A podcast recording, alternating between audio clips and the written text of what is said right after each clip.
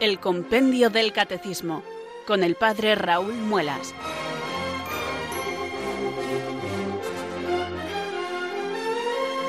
Muy buenas tardes, queridos oyentes de Radio María. Son las 4, las 3 en Canarias. Aquí comienza una nueva edición del programa El Compendio del Catecismo de la Iglesia Católica. Reciban desde Talavera de la Reina un saludo muy cordial del Padre Raúl Muelas, que un día más les habla desde estos micrófonos de Radio María, la radio de la Virgen, la fuerza de la esperanza. Sed todos bienvenidos.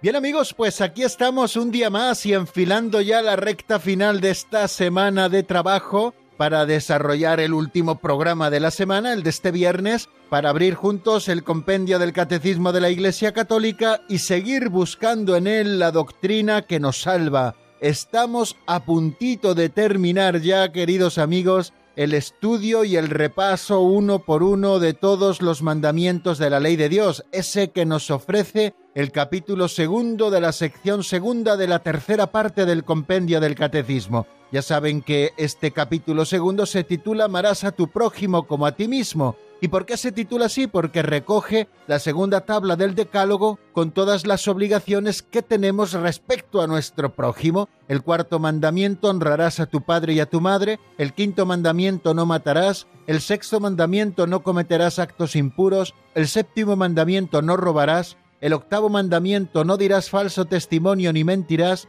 El noveno mandamiento, que es donde nos encontramos, no consentirás pensamientos ni deseos impuros. Y el décimo mandamiento, no codiciarás los bienes ajenos. Bueno, pues estamos estudiando estos mandamientos y ya apenas nos quedan cuatro números para terminar toda esta tercera parte que es la vida en Cristo, que es la moral cristiana, lo que un cristiano ha de vivir por esa nueva vida que ha recibido en los sacramentos y que profesa por su propia fe. Bueno, pues estamos, digo, a punto de terminar esta tercera parte y de empezar la cuarta parte que está dedicada especialmente a la oración cristiana y también como en las partes precedentes encontraremos dos secciones que iremos desarrollando con mucha ilusión. Pero no adelantemos acontecimientos amigos, tenemos que ir paso a paso, poquito a poco. Y ya saben que lo primero es este saludo inicial, llamarles nuevamente a la ilusión, porque vamos a encontrarnos con la doctrina católica, esta doctrina que nos enseña la Santa Madre Iglesia, con este instrumento privilegiado para la catequesis que es el compendio del Catecismo de la Iglesia Católica, un libro del 2005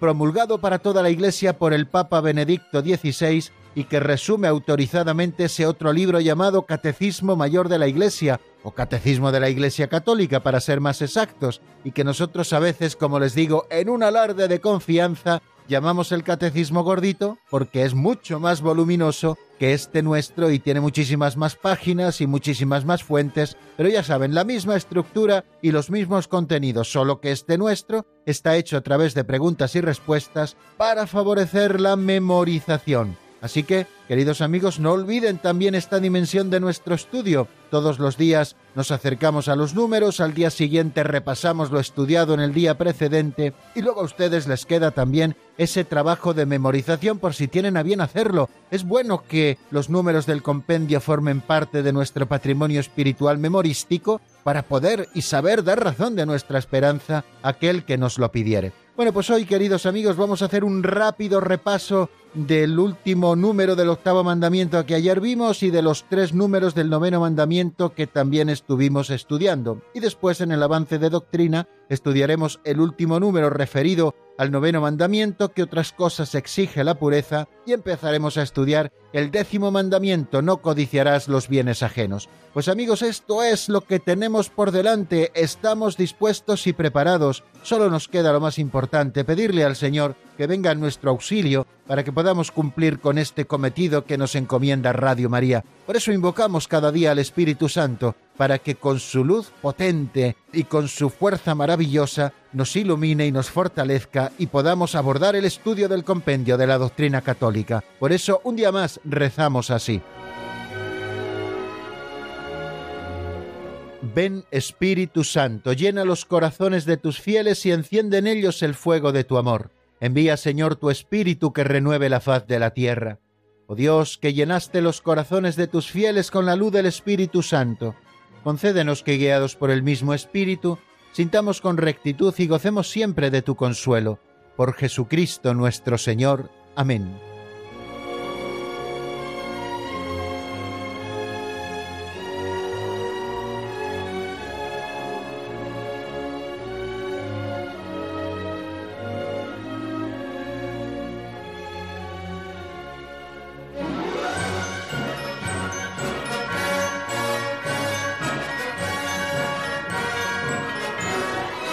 Continuamos, queridos amigos, en esta singladura del compendio del Catecismo de la Iglesia Católica, haciendo un nuevo alto en el camino. Es nuestro segundo espacio o sección titulado Pinceladas de Sabiduría. Así lo llamamos porque nos servimos de un libro fantástico, pequeñito, un libro auxiliar, que nos regaló hace muchos años, como les he explicado en infinidad de ocasiones, don Justo López Melús, sacerdote operario diocesano de feliz memoria, un librito que contiene pinceladas, y las pinceladas son pequeños capitulitos cuya lectura nos lleva poco más de un minuto, todos los días las escuchamos en la voz de Alberto, y en esas pinceladas aparecen historietas, cuentecillos, fábulas, narraciones, que nos dan pie a que podamos luego hacer alguna reflexión certera, tendente sobre todo a poder aplicar la doctrina que conocemos a nuestra vida concreta. Lo llamamos catequesis práctica. ¿Y por qué lo llamamos catequesis práctica? Porque es lo que pretende ser. Muchas veces, cuando nos asomamos a los números del compendio, pues tenemos que teorizar más, aunque evidentemente la doctrina católica nunca es teórica, sino que ha de bajar a nuestra vida concreta. Pero bueno, con estas catequesis prácticas muy sencillitas y además que siempre nos arrancan una sonrisa por lo sugerentes que son estas historias que nos cuenta don Justo en sus pinceladas, bueno, pues como que es más fácil hacer pequeñas aplicaciones y lo vamos haciendo así sin orden ni concierto, sino según van saliendo y según se nos van ocurriendo estas ideas a propósito de las pinceladas. Pues si les parece, queridos amigos, vamos a por la pincelada de hoy, que se titula El esclavo y la tempestad.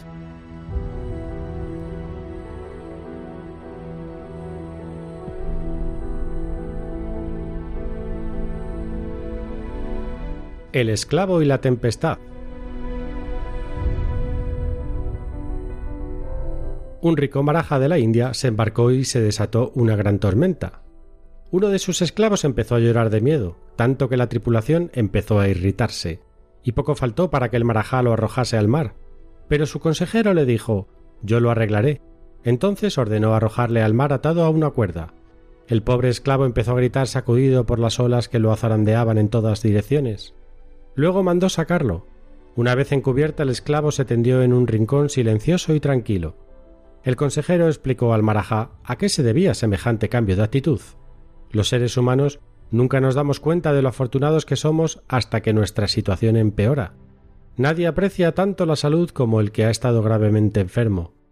Cristina lloraba porque no tenía zapatos hasta que vio a una niña que no tenía pies.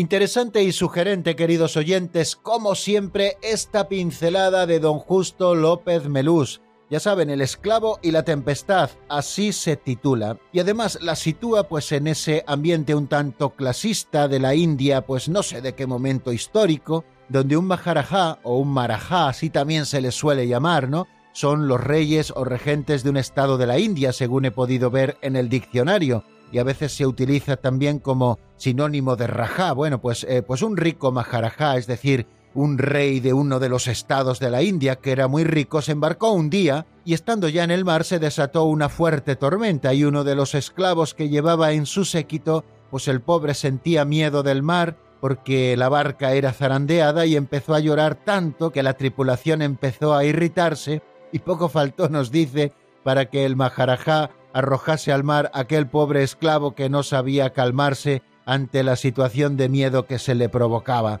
Pero dice que un consejero del Maharaja le dijo No se preocupe, Majestad, que yo lo arreglaré. Y entonces ordenó arrojar al pobre esclavo atado con una cuerda al mar. Claro, una vez que el esclavo estuvo en el mar, era arrastrado por la barca, bueno, pues eh, era zarandeado por las olas, la situación se volvió cada vez más crítica y una vez que hubo pasado esta experiencia, le subieron nuevamente al barco, y nos contaba don Justo que una vez encubierta el esclavo se tendió en un rincón y ya se quedó silencioso y tranquilo, y el consejero le explicó al Maharaja cuál era la causa de semejante cambio de actitud en el esclavo. Le dijo que los seres humanos nunca nos damos cuenta de lo afortunados que somos hasta que nuestra situación empeora. Nadie aprecia tanto, termina diciendo la pincelada la salud, como el que está gravemente enfermo. Cristina lloraba porque no tenía zapatos hasta que vio una niña que no tenía pies. Bueno amigos, me parece que fue muy cruel lo que hizo el consejero con aquel pobre esclavo. Pero bueno, al final le sirvió para aprender una lección, que la situación puede empeorar y que tenemos que dar gracias a Dios no por lo que nos falta, sino por lo que tenemos. Quizá esa sea una de las ideas más interesantes que nosotros podemos abordar a propósito de esta pincelada, que tenemos que dar gracias a Dios por lo que tenemos y no tenemos que estar lamentándonos constantemente por lo que no tenemos. Muchas veces así es nuestra vida, es un continuo lamento, somos jeremíacos, como le gusta decir a don Justo también, con ese adjetivo sacado un poquito del profeta Jeremías. No somos profetas de lamentaciones, estamos constantemente lamentándolos por lo que no tenemos y sin embargo no sabemos dar gracias a Dios por lo que tenemos y somos conscientes cuando perdemos aquello que tenemos de lo que teníamos. Bueno, pues fijémonos, queridos hermanos, en lo que tenemos, en la seguridad concreta que tenemos ahora, aunque no sea absoluta. Fijémonos ahora en la situación que tenemos, tenemos vida, tenemos salud, más o menos, tenemos lo que tengamos, y si uno está enfermo, pues tenemos a alguien que nos ayude, tenemos a alguien que nos atienda, tenemos un tratamiento que nos da esperanza. ¿Veis? Siempre tenemos que apoyarnos en lo que tenemos y no tanto en lo que nos falta. Aquel que solo ve en su vida lo que le falta será eternamente infeliz. Aquel que da gracias a Dios por aquello que tiene y procura aprovechar aquello que tiene, pues evidentemente será feliz. Con menos cosas, claro que sí, si no es más rico el que más tiene, sino el que menos necesita, como tantas veces hemos dicho con ese refrán que todos conocemos. Eh, no nos pase, queridos amigos, como aquel esclavo del Maharajá, que hasta que no estuvo zarandeado por las olas del mar directamente, no supo lo que era tener una cubierta, aunque esta cubierta se moviera por el oleaje. Pues eso, queridos amigos, que tenemos una cubierta en la que podemos descansar, aunque esta cubierta a veces sea un tanto o nos parezca un tanto insegura, pero más inseguro es estar al albur de las olas en el propio mar, además que allí hace enormemente más frío. Vamos a aprovechar lo que tenemos, vamos a darle gracias a Dios por los dones pequeños o grandes que cada día nos regala y no vamos a estar lamentándonos constantemente por aquello que no tenemos.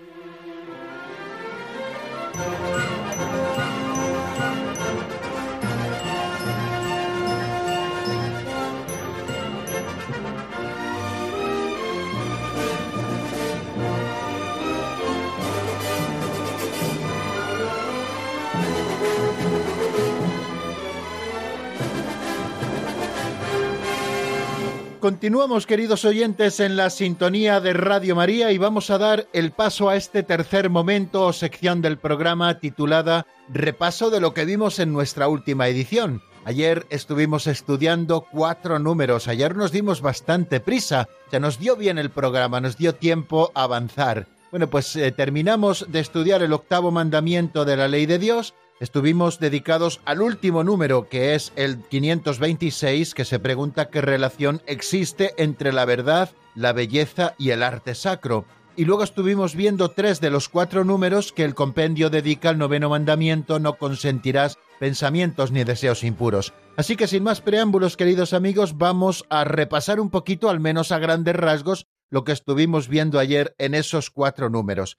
El número 526 es el último de los dedicados, como les decía, al octavo mandamiento de la ley de Dios. No darás falso testimonio ni mentirás. En este mandamiento estuvimos estudiando qué deberes tiene el hombre hacia la verdad, cómo se da testimonio de la verdad, qué prohíbe el octavo mandamiento, qué exige el octavo mandamiento, cuál debe ser el uso de los medios de comunicación social y, por último, qué relación existe entre la verdad, la belleza y el arte sacro. Si decíamos que el hombre está llamado a la sinceridad y a la veracidad en el hacer y en el hablar, y cada uno tiene el deber de buscar la verdad y adherirse a ella, ordenando la propia vida según las exigencias de la caridad, existe solo una manera de expresar la verdad, que es la palabra conceptualmente, ¿O existen más maneras? Y entonces entra aquí el arte, la belleza, el arte sacro también. Bueno, vamos a ver qué es lo que nos decía a esa pregunta del 526, qué relación existe entre la verdad, la belleza y el arte sacro. Nos dice el compendio que la verdad es bella por sí misma. Fijaros qué primera y preciosa afirmación nos hace el compendio. La verdad es bella por sí misma. Si la verdad es el objeto de nuestra razón y de nuestra voluntad, si lo que perseguimos al estar hechos a imagen y semejanza de Dios es poder conocer la verdad y adherirnos a ella, podemos decir que la verdad es el bien para nosotros, la verdad también es la belleza en sí misma, la más bella, porque es la que atrae hacia ella pues todo nuestro ser y todo nuestro sentir. Supone el esplendor de la belleza espiritual, nos dice también el 526 a propósito de la verdad. Y continúa diciendo ese número que existen, más allá de la palabra, numerosas formas de expresión de la verdad, en particular en las obras de arte. Son frutos de un talento donado por Dios y del esfuerzo del hombre, y el arte sacro, para ser bello y verdadero, debe evocar y glorificar el misterio del Dios manifestado en Cristo y llevar a la adoración y al amor de Dios Creador y Salvador excelsa belleza de verdad y de amor. Bueno, nos dice, como ven ese número, que supone el esplendor de la belleza espiritual. No solo nos quedamos con la belleza material, sino que encontramos en la verdad ese esplendor de la belleza espiritual. Y más allá de las palabras, existen, como les decía, numerosas formas de expresión de la verdad, y en particular en ellas encontramos las obras de arte, que son fruto tanto del talento donado por Dios como del esfuerzo del hombre. Precisamente en el artista han de confluir estas dos fuerzas. Por una parte, el talento, los dones que Dios los ha dado para poder desarrollar su arte, en cualquiera de las disciplinas en que este arte se desarrolle, bueno, pues siempre son fruto del talento que Dios da a la persona que es artista y también del propio esfuerzo, porque el artista debe aprender una técnica, debe practicarla, debe trabajar mucho hasta que eso que sale de sus manos sea una obra de arte.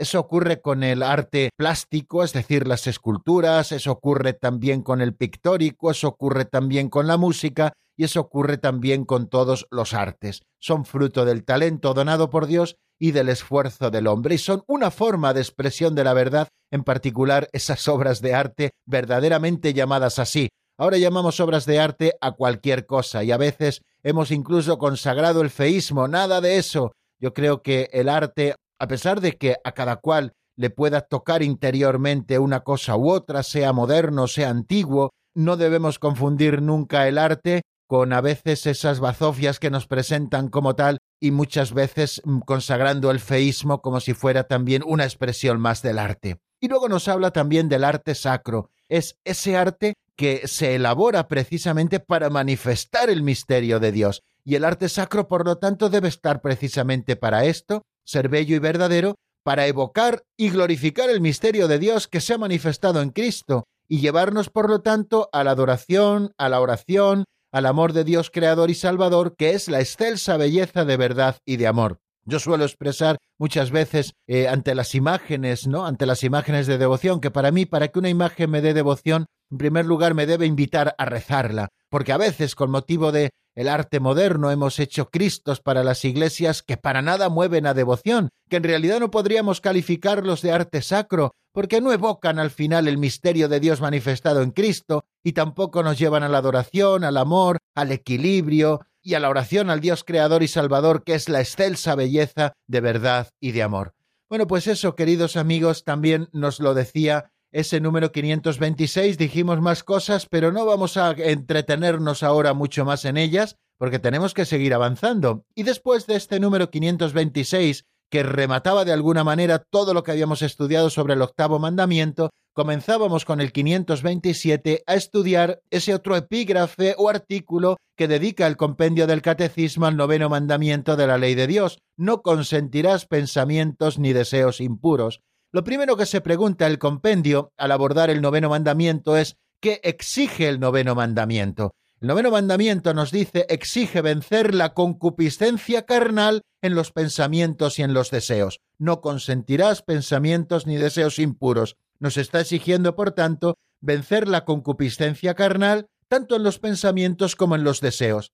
La lucha contra esta concupiscencia supone la purificación del corazón y la práctica de la virtud de la templanza. Dos cosas importantísimas en esta lucha que todos tenemos que librar para vivir según el Espíritu y no según la carne. Supone en primer lugar la purificación del corazón, que luego estudiaremos lo que es el ser limpios de corazón, y supone también nuestra colaboración a la gracia, que es la práctica de la virtud de la templanza. Fijaros que el Señor, en el Evangelio de San Mateo, en el capítulo 5, cuando nos habla del sermón de la montaña, después de las bienaventuranzas, el Señor dice, habéis oído que se dijo, pero yo os digo. Bueno, pues el Señor, en ese momento, en el versículo 28, nos dice lo siguiente, el que mira a una mujer deseándola, ya cometió adulterio con ella en su corazón. Y también en el libro del Éxodo, en el capítulo 20, versículo 17, cuando la expresión de los diez mandamientos o del decálogo nos habla del noveno, dice, no codiciarás la casa de tu prójimo, ni codiciarás la mujer de tu prójimo, ni su siervo, ni su sierva, ni su buey, ni su asno, ni nada que sea de tu prójimo. Y el Señor perfecciona ese mandamiento con eso que hemos dicho del capítulo 5 de San Mateo, el que mira a una mujer deseándola, ya cometió adulterio con ella en su corazón. Bien, pues a propósito de la concupiscencia, San Juan distingue tres especies de codicia o de concupiscencia. La concupiscencia de la carne, la concupiscencia de los ojos y la concupiscencia de la soberbia. Y siguiendo la tradición catequética católica, el noveno mandamiento prohíbe la concupiscencia de la carne y el décimo prohibiría la codicia del bien ajeno. O sea, en sentido etimológico, vamos a centrarnos un poquitín en la palabra concupiscencia. En sentido etimológico, esta palabra puede designar pues toda forma vehemente de deseo humano. La teología cristiana le ha dado el sentido particular de un movimiento del apetito sensible que contraría la obra de la razón humana. El apóstol Pablo la identifica con la lucha que la carne sostiene contra el espíritu. Procede de la desobediencia del primer pecado esa es precisamente la raíz de la concupiscencia, el pecado original, y desordena las facultades morales del hombre y sin ser una falta en sí misma, le inclina a cometer pecados, como nos recuerda el concilio de Trento cuando nos habla de la concupiscencia. Pues bien, en el hombre, porque es un ser compuesto de espíritu y de cuerpo, existe siempre una cierta tensión y se desarrolla una lucha de tendencias entre el espíritu y la carne, pero en realidad esta lucha pertenece a la herencia del pecado, es una forma de él y al mismo tiempo confirma su existencia, forma parte de la experiencia cotidiana del combate espiritual. El Papa Juan Pablo II, y así nos lo apunta el Catecismo Mayor de la Iglesia cuando nos habla de estas cosas, en la encíclica Dominum et Vivificante, en el número 55, nos dice lo siguiente: Para el apóstol no se trata de discriminar o condenar el cuerpo, que con el alma espiritual constituye la naturaleza del hombre y su subjetividad personal, sino que trata de las obras, mejor dicho, de las disposiciones estables, virtudes y vicios, moralmente buenas o malas, que son fruto de su misión, en el primer caso, o bien de resistencia, en el segundo caso, a la acción salvífica del Espíritu Santo. Por ello el apóstol escribe, si vivimos según el Espíritu, obremos también según el Espíritu. Bueno, pues este noveno mandamiento, queridos amigos, al estar exigiendo el que venzamos la concupiscencia carnal en los pensamientos y en los deseos, nos está llamando a vivir según el Espíritu, con la purificación del corazón y la práctica de la virtud de la templanza. También nos asomamos al número 528, donde se pregunta qué prohíbe el noveno mandamiento. Y nos dice el compendio lo siguiente, el noveno mandamiento prohíbe consentir pensamientos y deseos relativos a acciones prohibidas por el sexto mandamiento. Cuando nosotros hablábamos de esto, decíamos cuáles son esas acciones que prohíbe el sexto mandamiento de la ley de Dios. Podíamos repasar todo lo que hemos dicho a propósito del sexto mandamiento, no cometerás actos impuros, que comienza en el número 487, pero sobre todo hay un número central que nos habla de esas acciones prohibidas por el sexto mandamiento, el 492. Se pregunta cuáles son los principales pecados contra la castidad. Bueno, pues son pecados gravemente contrarios a la castidad, así lo apunta el compendio, cada uno según la naturaleza, por supuesto, de su propio objeto, el adulterio, la masturbación, la fornicación, la pornografía, la prostitución, el estupro y los actos homosexuales. Estos son eh, las acciones o los actos contrarios al sexto mandamiento de la ley de Dios que están relacionados con el noveno, porque el noveno está prohibiendo consentir pensamientos y deseos relativas a esas acciones que les he dicho, al adulterio, a la masturbación, a la fornicación, a la pornografía, a la prostitución, al estupro y a los actos homosexuales. Bueno, pues eso es lo que nos está prohibiendo este noveno mandamiento de la ley de Dios. Y con esta prohibición de esas acciones del sexto mandamiento nos está llamando clarísimamente a la purificación del corazón. Y es que el corazón es la sede de la personalidad moral. Lo hemos apuntado ya en alguna ocasión. Es el centro de donde salen las intenciones malas, los asesinatos, los adulterios, las fornicaciones, tal y como apunta nuestro Señor Jesucristo en el Evangelio de San Mateo en el capítulo 15. De manera que la lucha contra la concupiscencia de la carne pasa por la purificación del corazón. Difícilmente podremos combatir eh, los pensamientos y los deseos impuros si no purificamos el corazón. El pastor de Hermas dice mantente en la simplicidad y en la inocencia y serás como los niños pequeños que ignoran la perversidad que destruye la vida de los hombres. En las bienaventuranzas hay una de ellas, la sexta, que nos dice Bienaventurados los limpios de corazón, porque ellos verán a Dios, exigencia de la purificación del corazón. Los corazones limpios designan a los que han ajustado su inteligencia y su voluntad a las exigencias de la santidad de Dios, principalmente en tres dominios, en la caridad, en primer lugar, en la castidad o rectitud sexual y en el amor a la verdad y a la ortodoxia de la fe. Esos son los campos en que tenemos que ajustar nuestra vida para tener un corazón limpio. Lo repito, la caridad, la castidad o rectitud sexual y el amor de la verdad y de la ortodoxia de la fe. Existe, por tanto, un vínculo entre la pureza del corazón y la del cuerpo y la de la fe. Los fieles deben creer los artículos del símbolo para que creyendo obedezcan a Dios, obedeciéndole vivan bien, viviendo bien purifiquen su corazón y purificando su corazón comprendan lo que creen. ¿De quién puede ser esta frase, queridos amigos, tan brillante? Pues del gran San Agustín, del obispo de Hipona, aparece Edefide el símbolo en el número 10. Y es que a los limpios de corazón, queridos amigos, se les promete que verán a Dios cara a cara, así lo dice la bienaventuranza, y que serán semejantes a Él porque lo verán tal cual es. La pureza del corazón, por tanto, es el preámbulo de la visión. Fijaros si es importante que tengamos un corazón limpio, que desecha todo pensamiento y todo deseo impuro, porque esta pureza del corazón es como un preámbulo de la visión, es como la antesala del cielo. Ya desde ahora esta pureza nos concede ver según Dios, recibir al otro como un prójimo, nos permite considerar el cuerpo humano, el nuestro y el del prójimo, como un templo del Espíritu Santo y como una manifestación de la belleza divina. Y ayer también nos estuvimos entreteniendo un ratito al final en ese número 529 que se pregunta cómo se llega a la pureza del corazón. Y nos dice el compendio que el bautizado con la gracia de Dios y luchando contra los deseos desordenados, o sea que son importantes las dos cosas, en lo que Dios hace, que es darnos su gracia, que es lo verdaderamente importante, pero Dios ha querido también contar con nuestra colaboración, es decir, con nuestra lucha contra los deseos desordenados. Bueno, pues de esta manera, con la gracia de Dios y luchando contra esos deseos desordenados, alcanza la pureza del corazón el hombre mediante la virtud y el don de la castidad, la virtud de la castidad y el don de la castidad. No olvidemos esa doble dimensión de la virtud de la castidad. Es una virtud que tenemos que ejercitar, pero también es un don de Dios que Él concede a los que se la piden de verdad. La pureza de intención también es importante, la pureza de la mirada exterior e interior, la disciplina de los sentimientos y de la imaginación, y sobre todo con la oración. Con la gracia de Dios se consigue verdaderamente esta pureza, pero librando un combate mediante la virtud y el don de la castidad,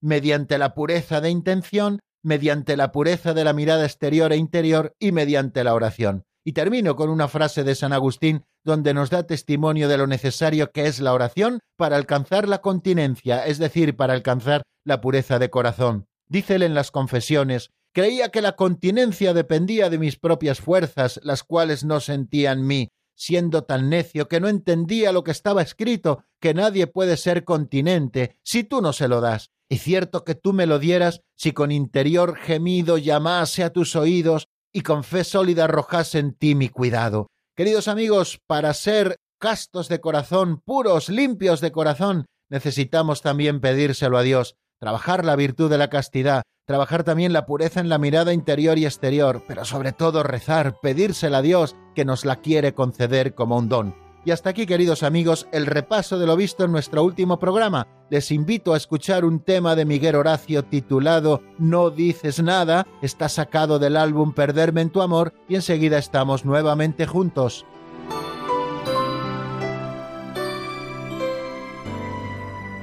No dices nada, solo me abrazas. Y es que me quieres a tu lado.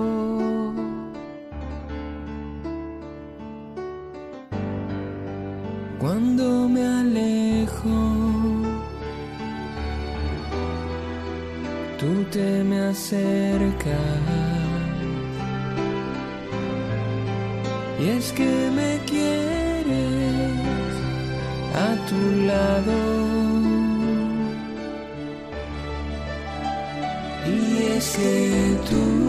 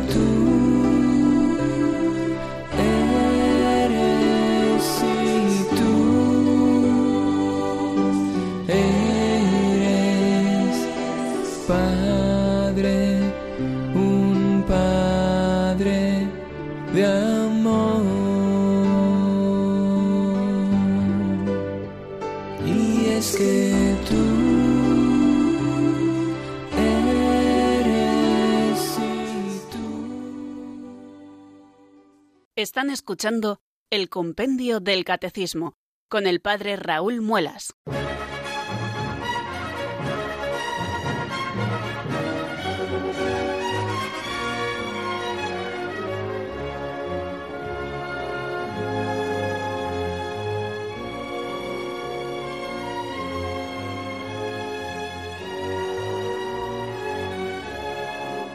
Continuamos, queridos amigos, en el compendio del Catecismo de la Iglesia Católica. Estamos en la sintonía de Radio María y les habla, como hemos escuchado en esa locución, el Padre Raúl Muelas desde Talavera de la Reina. Vamos a abordar cuando son las 4 y 34 minutos de la tarde este cuarto momento que dedicamos al avance de doctrina. Nos queda un número referido al noveno mandamiento de la ley de Dios, no consentirás pensamientos y deseos impuros. Es el número 530 que es el que nos encontramos ahora en nuestro estudio. El número 530 se pregunta ¿qué otras cosas exige la pureza? Vamos a ver qué es lo que nos dice el compendio, como siempre, en la voz de Marta Jara.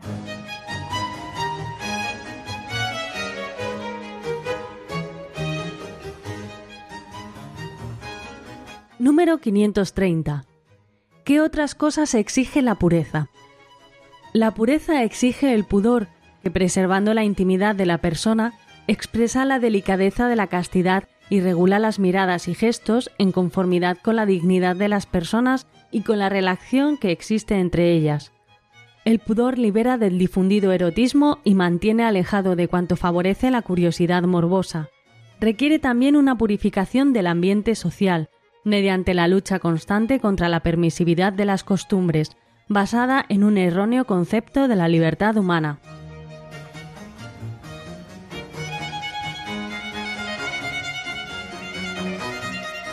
Acabamos de oír, queridos amigos, lo que nos dice ese número 530, que otras cosas exige la pureza. Nos lo ha dicho Marta Jara al leernos el número 530. La pureza exige el pudor, que preservando la intimidad de la persona expresa la delicadeza de la castidad y regula las miradas y gestos en conformidad con la dignidad de las personas y con la relación que existe entre ellas. El pudor libera del difundido erotismo y mantiene alejado de cuanto favorece la curiosidad morbosa, y requiere también una purificación del ambiente social mediante la lucha constante contra la permisividad de las costumbres basadas en un erróneo concepto de la libertad humana. Como vemos eh, de la lectura de este texto del 530, se nos habla de dos temas principalmente, uno del pudor y otro de la purificación del ambiente social. La pureza, en primer lugar, exige el pudor. Este es parte integrante de la templanza. El pudor, como nos dice el Catecismo Mayor, preserva la intimidad de la persona,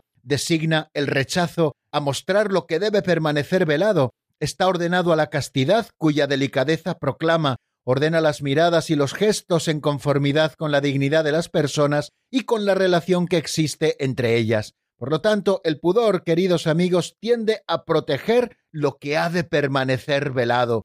El pudor protege el misterio de las personas y de su amor, invita a la paciencia y a la moderación en la relación amorosa, exige que se cumplan las condiciones del don y del compromiso definitivo del hombre y de la mujer entre sí. El pudor es modestia, inspira la elección de la vestimenta, mantiene silencio, observa donde se adivina el riesgo de una curiosidad malsana, se convierte, por lo tanto, en discreción. Fijaros qué rico es este concepto de pudor que nos está expresando el Catecismo Mayor de la Iglesia en los números 2521, 2522, 2523 y 2524. Existe un pudor de los sentimientos, como también ha de existir un pudor del cuerpo. Este pudor rechaza, por ejemplo, los exhibicionismos del cuerpo humano propios de cierta publicidad o las incitaciones de algunos medios de comunicación a hacer pública toda la confidencia íntima. El pudor inspira una manera de vivir que permite resistir a las solicitaciones de la moda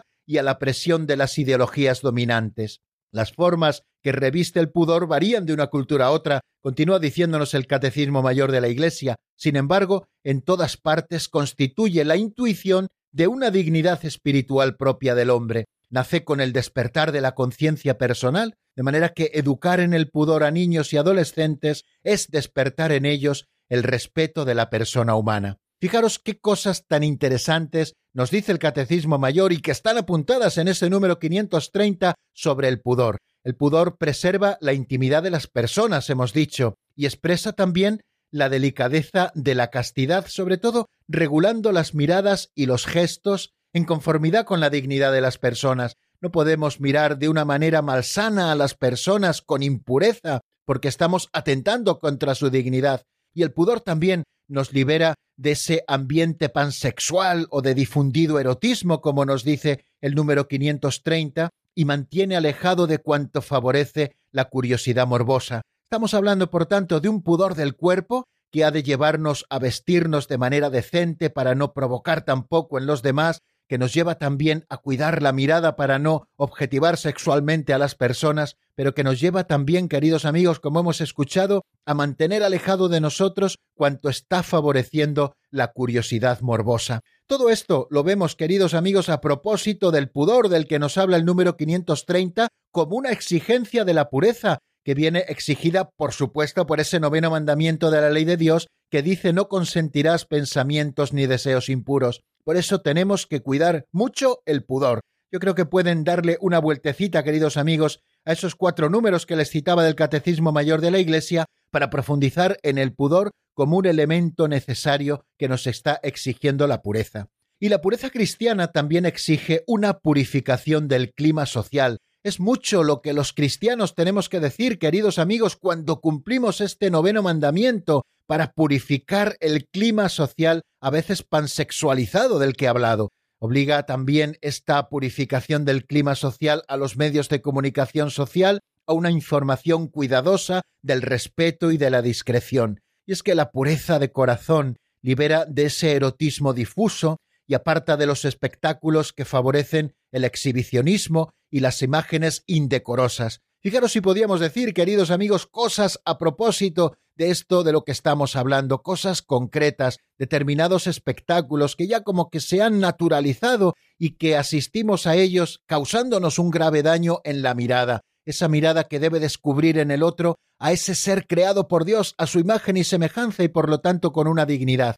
También tenemos que cuidarnos mucho, queridos amigos, no solo de los espectáculos, sino del erotismo difuso, del exhibicionismo, de las imágenes indecorosas. Ojo, queridos amigos, con el Internet, que es un peligro constante porque en la intimidad de nuestra propia casa nos está metiendo todo el mundo vinculado a la pornografía, vinculado a la impureza, y nosotros tenemos que alejarnos de él precisamente para ser fieles al noveno mandamiento de la ley de Dios, no consentir pensamientos ni deseos impuros, y también para ser fieles al sexto mandamiento de la ley de Dios, no cometer actos impuros. Lo que se llama permisividad de las costumbres se basa en una concepción errónea de la libertad humana. Ahora se evoca la libertad para decir no, que cada uno haga lo que quiera, la permisividad de las costumbres. Pues bien, nos dice el catecismo que para llegar a su madurez, ésta necesita educarse previamente por la ley moral. Quiere decir que la libertad humana necesita educarse por la ley moral. La ley moral viene a educar nuestra libertad para que elijamos siempre el bien.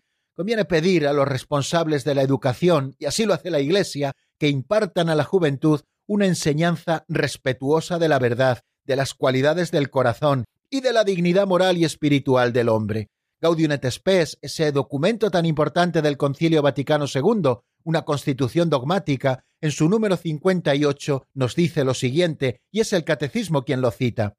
La buena nueva de Cristo renueva continuamente la vida y la cultura del hombre caído, combate y elimina los errores y males que brotan de la seducción siempre amenazadora del pecado, purifica y eleva sin cesar las costumbres de los pueblos, con las riquezas de lo alto fecunda, consolida, completa y restaura en Cristo, como desde dentro, las bellezas y cualidades espirituales de cada pueblo y de cada edad.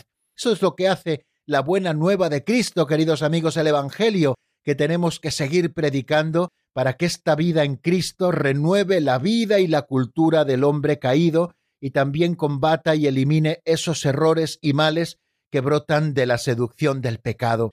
Pues bien amigos, vamos a dejar aquí todo lo referente a este número 530 que se pregunta qué otras cosas exige la pureza. Exige dos cosas, el pudor y la purificación del ambiente social. Y en esto tenemos que ponernos muy seriamente a la obra, queridos amigos, para guardar el pudor cada uno de nosotros, para volver a educar en el pudor a nuestras generaciones y también para purificar así el ambiente social tantas veces marcado por una sexualidad malsana. Y así terminamos, queridos oyentes, lo relativo al noveno mandamiento de la ley de Dios, no consentirás pensamientos ni deseos impuros. Y si me lo permiten, pues como todavía nos queda tiempo, pues vamos a dar un saltito hacia adelante, hacia el décimo mandamiento, el último de los mandamientos de la ley de Dios, que nos pide no codiciar los bienes ajenos. El número 531 es el primero de los que dedica el compendio precisamente a este décimo mandamiento de la ley de Dios, no codiciarás los bienes ajenos. ¿Qué manda y qué prohíbe el décimo mandamiento? Vamos a escuchar lo que nos dice el compendio.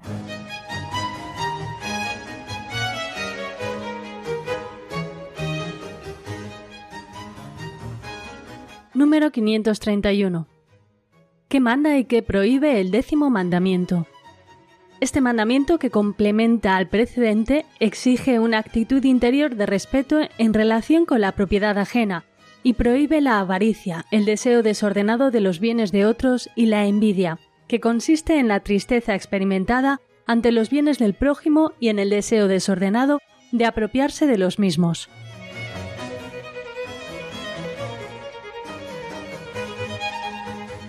Hemos escuchado que este décimo mandamiento de la ley de Dios, no codiciarás los bienes ajenos, complementa al precedente, al noveno, es decir, no consentirás pensamientos ni deseos impuros. Y este mandamiento, el décimo, no codiciarás los bienes ajenos, exige una actitud interior de respeto en relación con la propiedad ajena y prohíbe la avaricia, el deseo desordenado de los bienes de otros y también la envidia, que consiste en la tristeza experimentada ante los bienes del prójimo y en el deseo desordenado de apropiarse de los mismos. Bueno, pues esto es lo que nos dice, queridos amigos, sobre qué manda y qué prohíbe el décimo mandamiento de la ley de Dios, no codiciarás los bienes ajenos. Exige una actitud interior de respeto en relación con la propiedad ajena y está prohibiendo directamente la avaricia, que es ese deseo desordenado de los bienes de los otros, y también la envidia, que consiste en entristecernos ante lo bueno o los bienes que tiene el prójimo, y también de un deseo desordenado de apropiarse de los mismos. Cuando el libro del Éxodo en su capítulo 20 nos expone el decálogo, al referirse a este décimo mandamiento nos dice no codiciarás nada que sea de tu prójimo.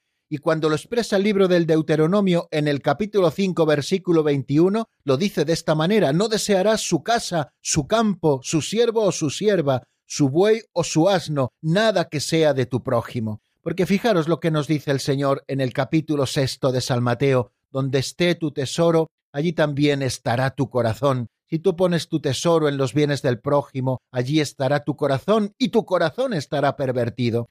Por eso decimos que el décimo mandamiento, de alguna manera, como nos dice ese número 531, complementa al precedente, de alguna manera desdobla y completa al noveno, que versa sobre la concupiscencia de la carne. Recuerden eso que decíamos a propósito del Evangelio de San Juan, que nos habla de una triple concupiscencia, la concupiscencia de la carne, la concupiscencia de los ojos y también la concupiscencia de la soberbia. Bueno, pues si el noveno mandamiento nos habla de la concupiscencia de la carne, ahora se nos está hablando de la concupiscencia de los ojos, porque este décimo mandamiento prohíbe la codicia del bien ajeno, raíz del robo, de la rapiña y del fraude, prohibidos por el séptimo mandamiento. Es la concupiscencia de los ojos, que lleva a la violencia y la injusticia, prohibidas también por el quinto precepto. La codicia tiene su origen, como nos dice el Catecismo Mayor, como la fornicación, en la idolatría condenada en las tres prescripciones de la ley. El décimo mandamiento se refiere a la intención del corazón. Resume con el noveno todos los preceptos de la ley.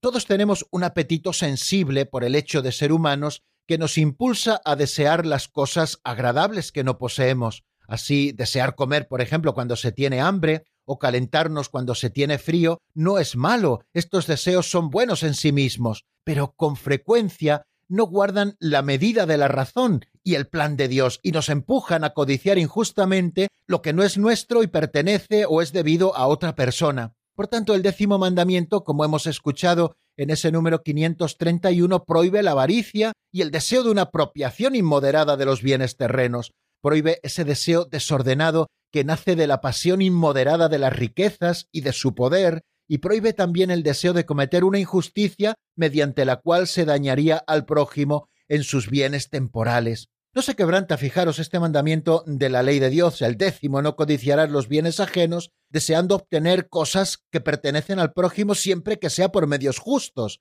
La catequesis tradicional señala con realismo quiénes son los que más deben luchar contra sus codicias pecaminosas y los que por tanto es preciso exhortar más a observar este precepto. El catecismo romano, ese catecismo tan antiguo, nos dice que hay comerciantes que desean la escasez y la carestía de las mercancías y no soportan que otros, además de ellos, compren y vendan, porque ellos podrían comprar más barato y vender más caro. También pecan aquellos que desean que sus semejantes estén en la miseria para que ellos puedan enriquecerse comprando y vendiendo, también hay médicos que desean que haya enfermos y abogados que anhelan causas y procesos numerosos y sustanciosos. Fijaros hasta qué punto aterriza, queridos amigos, el catecismo romano a propósito de este décimo mandamiento de la ley de Dios, que exige también que se destierre del corazón humano la envidia. Cuando el profeta Natán quiso estimular el arrepentimiento del rey David, le contó aquella historia, la hemos escuchado, del pobre que solo poseía una oveja, a la que trataba como una hija, y del rico que a pesar de sus numerosos rebaños envidiaba al primero y acabó por robarle su oveja. Lo encuentran en el segundo libro de Samuel en el capítulo 12 en los primeros versículos. La envidia puede conducir a las peores fechorías y tenemos que cuidarnos mucho de ella. La muerte entró en el mundo, nos dice el libro de la sabiduría, por la envidia del diablo. San Juan Crisóstomo nos dice, luchamos entre nosotros y es la envidia la que nos arma a unos contra otros. Si todos se afanan así por perturbar el cuerpo de Cristo, ¿a dónde llegaremos? Estamos debilitando el cuerpo de Cristo, nos declaramos miembros de un mismo organismo y sin embargo nos devoramos como lo harían las fieras. Ojo a la envidia, que es un pecado capital. Manifiesta la tristeza, como nos decía el número 531, experimentada ante el bien del prójimo y el deseo desordenado de poseerlo, aunque sea de una forma indebida. Cuando desea al prójimo un mal grave, es un pecado mortal. San Agustín veía en la envidia el pecado diabólico por excelencia. Dice San Gregorio Magno, de la envidia nacen el odio, la maledicencia, la calumnia, la alegría causada por el mal del prójimo y la tristeza causada por su prosperidad. Y es que la envidia representa una de las formas de la tristeza y por tanto un rechazo de la caridad. El bautizado debe luchar contra ella mediante la benevolencia. La envidia procede con frecuencia del orgullo. El bautizado ha de esforzarse, por tanto, por vivir en la humildad. ¿Querríais ver, dice San Juan Crisóstomo, a Dios glorificado por vosotros? Pues bien, alegraos del progreso de vuestro hermano, y con ello Dios será glorificado por vosotros. Dios será alabado, se dirá, porque su siervo ha sabido vencer la envidia poniendo su alegría en los méritos de otros. Y si me lo permiten, aún nos quedan unos minutitos. Hoy no vamos a escuchar segunda canción para estudiar el número 532. ¿Qué exige Jesús con la pobreza del corazón? Vamos a escuchar lo que nos dice el compendio.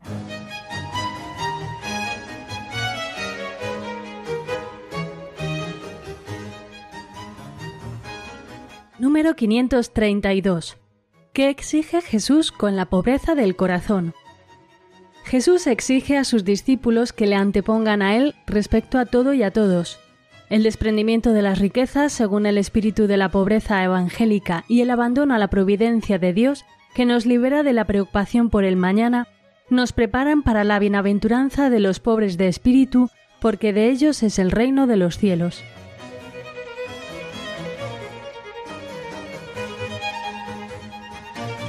La solución a la avaricia y a la envidia se encuentra, queridos amigos, en la pobreza del corazón que nos exige Jesucristo. A sus discípulos les exige que le antepongan a Él, lo acabamos de escuchar, respecto a todo y respecto a todos, el desprendimiento de las riquezas, según el espíritu de la pobreza evangélica, y el abandono a la providencia de Dios, que nos libera de la preocupación por el mañana y nos preparan para la bienaventuranza de los pobres de espíritu, porque de ellos es el reino de los cielos.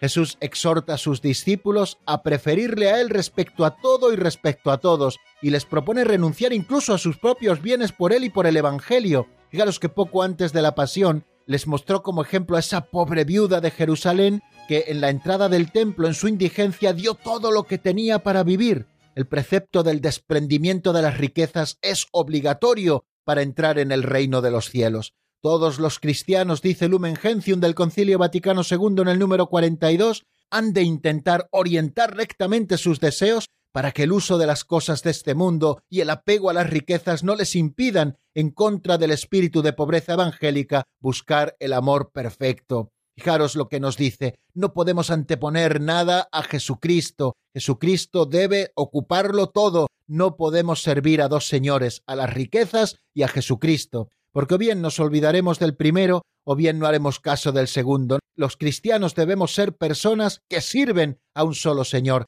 a Jesucristo nuestro Dios que nos exige el espíritu de pobreza evangélica y de abandonarnos en la providencia de Dios para estar libres de la preocupación por el mañana. No os preocupéis por el mañana, porque a cada día le basta su propio afán, y así nos vamos preparando para esa bienaventuranza que Jesucristo nos anuncia. Bienaventurados los pobres en el espíritu, porque de ellos es el reino de los cielos. Las bienaventuranzas revelan un orden de felicidad y de gracia, de belleza y de paz, y Jesús celebra la alegría de los pobres, a quienes pertenece ya el reino, aquellos que han puesto su corazón solo en Dios y no en las riquezas de este mundo.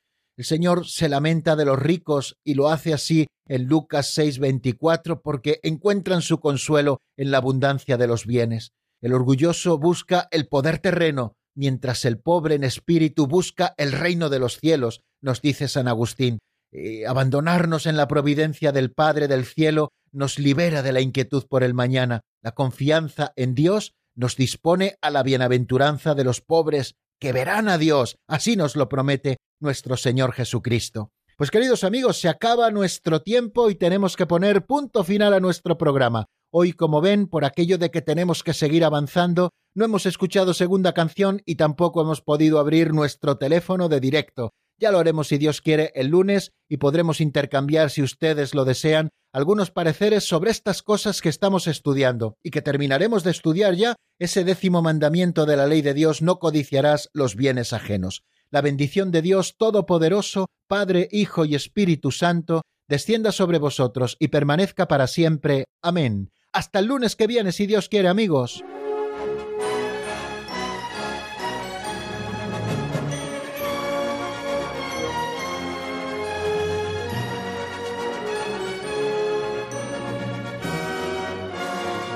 El Compendio del Catecismo con el Padre Raúl Muelas.